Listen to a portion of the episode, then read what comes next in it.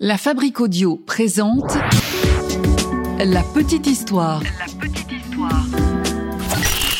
www.lafabriqueaudio.com Aujourd'hui, on parle d'un des auteurs de fantasy les plus importants du XXe siècle. Un auteur qui a écrit des romans qui mêlent magie, sorcière, lion, guerre, espoir et enchantement. Aujourd'hui, je vous parle de l'auteur de Narnia, Clive Staples Lewis. Ah ouais. hmm. Quelle histoire ça aussi.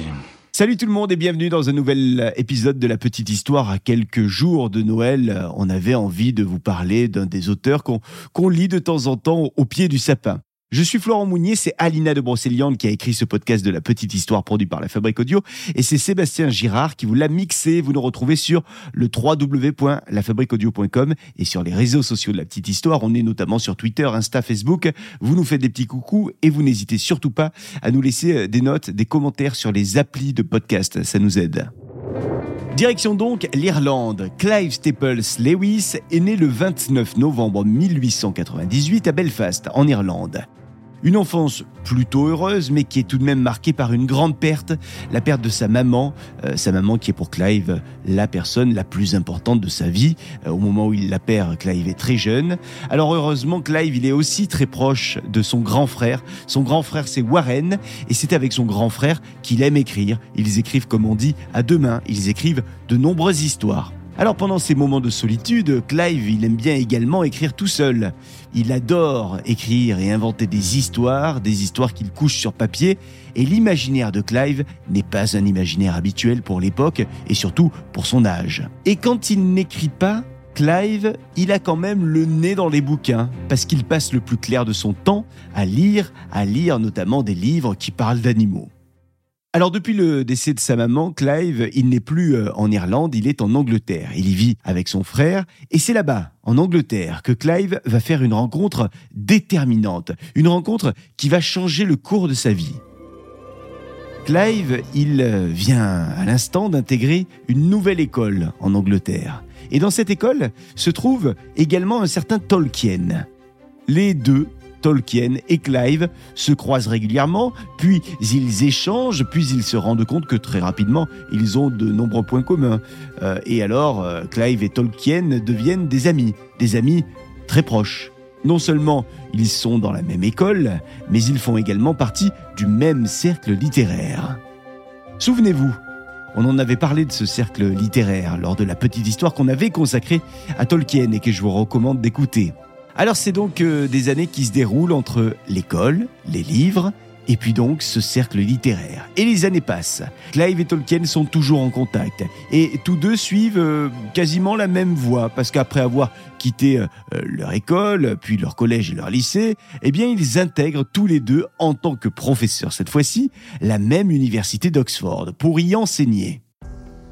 Puis malheureusement vient le temps de la guerre. Et tous deux rencontrent à la guerre les mêmes difficultés. Oh, ils ne sont pas seuls à les rencontrer, ces difficultés. Ce sont les, les difficultés classiques de la guerre, les atrocités. On voit la mort de près. On est donc marqué, marqué euh, par ce qu'on vit, marqué par les pertes euh, des amis qu'on s'est fait sur le front. Au sortir de la guerre, heureusement, le cercle littéraire est toujours là. Et c'est grâce à ce cercle d'amis que Clive développe de plus en plus son talent pour l'écriture, et notamment sa création de récits bibliques. Ouais, ouais, son investissement est si profond que Clive devient même un fervent de la foi religieuse, intégrant par la suite la radio religieuse, une radio dans laquelle il propose des chroniques autour de la Seconde Guerre mondiale.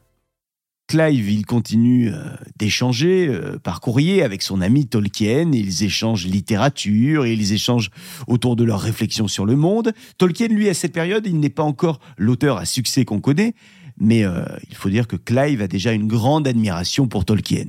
Et d'ailleurs, quand on lit les œuvres de Clive, on sent bien l'admiration qu'il voue à ce Tolkien, une admiration qui l'influence fortement sur sa manière de percevoir le monde et sur sa manière donc d'écrire ses histoires.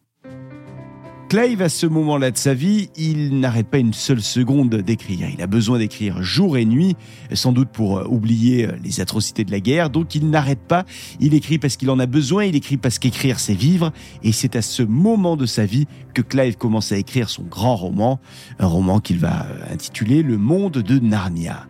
Et alors devinez à qui il souhaite faire lire son roman en premier? Eh ben oui, bien sûr.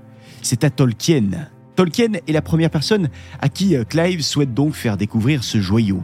Alors Tolkien ramène le roman chez lui, il le met à l'abri, et puis il se met à lire l'ouvrage écrit de la main de son ami Clive. Mais plus les pages se tournent, et moins le roman semble captiver Tolkien. Tolkien qui trouve même le récit de son ami sans grand intérêt. Et Tolkien étant quelqu'un de franc du collier, euh, qui n'a pas beaucoup de filtres, avoue ce désamour pour ce livre à son auteur d'amis. Alors Clive reçoit cette critique, mais malgré cette critique, il propose son manuscrit aux maisons d'édition. Il va au-delà de la vie de son ami Tolkien. Et vous savez quoi? Qu'importe si le grand Tolkien n'aimait pas ce roman, parce que les maisons d'édition semblent l'adorer. Enfin, une épopée du genre fantasy pour les enfants. Enfin, une histoire entre le bien et le mal. Une histoire dans laquelle on retrouve de la magie, une sorcière maléfique, un lion majestueux qui parle, représenté comme un dieu pour le peuple de Narnia. Enfin, un roman dans lequel on a des créatures fantastiques qui correspondent à l'imaginaire des enfants.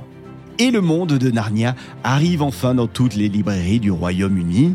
Nous sommes euh, en 1950 et très vite, le succès est au rendez-vous. Un succès que Clive accueille avec grande joie, vous l'imaginez, et Tolkien, lui, de son côté, ah ben, il reste sans voix, il est ébahi. Il a lu ce livre. Comment a-t-il pu passer à côté de ce que certains qualifient déjà de chef-d'œuvre? Tolkien cherche à comprendre, mais la vérité, c'est qu'il il ne comprend pas ce qui peut vraiment plaire euh, au lecteur de ce roman. Mais malgré cela, euh, Tolkien continue à aider son ami, il le conseille, il échange avec lui, il débat, il débat sur la vie, sur la littérature. Et Tolkien, qui a le cœur sur la main, finit par ouvrir son carnet d'adresses à Clive. Par exemple, Tolkien présente un jour à Clive une fabuleuse illustratrice. Il s'agit de Pauline Baines, qui est déjà l'illustratrice des romans de Tolkien. Et ça, ça va bien aider et Clive d'avoir une illustratrice professionnelle et de qualité pour ses romans. Alors si Clive passe son temps à lire, à écrire, euh, euh, et, est connu pour ce monde de Narnia qu'il vient de rédiger, on peut aussi dire que Clive est réputé dans le monde de l'enseignement et de la recherche. Il est d'ailleurs connu pour être l'un des professeurs les plus appréciés de sa génération, en Angleterre. Et notamment lorsqu'il enseigne la littérature anglaise de la Renaissance et du Moyen Âge à l'université de Cambridge, ses étudiants euh, finissent toujours par lui dire que ses cours sont fabuleux. Et d'ailleurs, les travaux qu'il propose à l'époque euh, autour de la littérature anglaise restent aujourd'hui encore une référence. Bon, ben la suite, euh, vous la connaissez en ce qui concerne Clive. Le monde de Narnia a été retranscrit en sept tomes. Le premier tome, je vous le disais, est donc sorti officiellement en 1950. Puis la suite est arrivée très vite et de nombreuses adaptations ont emboîté le pas ensuite pour le théâtre, mais aussi pour le cinéma, bien sûr. L'épopée du monde de Narnia euh, est un tel succès que cet ouvrage a été retranscrit en plus de 40 langues dans le monde entier et a déjà été vendu à plus de 120 millions d'exemplaires. Et je sais que pour ceux qui apprécient le genre littéraire de la fantaisie, le monde de Narnia reste aujourd'hui encore une référence, souvent copiée mais rarement égalée. Voilà pour cette petite histoire qu'Alina de Brocéliande a eu le plaisir d'écrire. Merci de l'avoir écouté. Si cet épisode vous a plu, la seule chose qu'on vous demande, c'est de liker, partager, commenter sur les réseaux sociaux et sur les plateformes de podcast. Et puis abonnez-vous, bien sûr, hein, pour être au courant de chaque sortie d'épisode. Et nous, on se retrouve dans quelques jours avec euh, un nouvel épisode de La Petite Histoire. D'ici là, passez d'excellentes fêtes de Noël. La Fabrique Audio présente. La Petite Histoire. Vous souhaitez devenir sponsor de ce podcast? Contact at lafabriquaudio.com. Avant de se quitter, je vous rappelle que la Fabrique Audio crée euh, des contenus audio pour les marques, les entreprises, les collectivités. On crée pour vous ou avec vous en vous accompagnant. Donc si vous avez envie d'avoir un podcast ou une web radio à votre image, n'hésitez pas, vous nous envoyer un message contact lafabriqueaudio.com.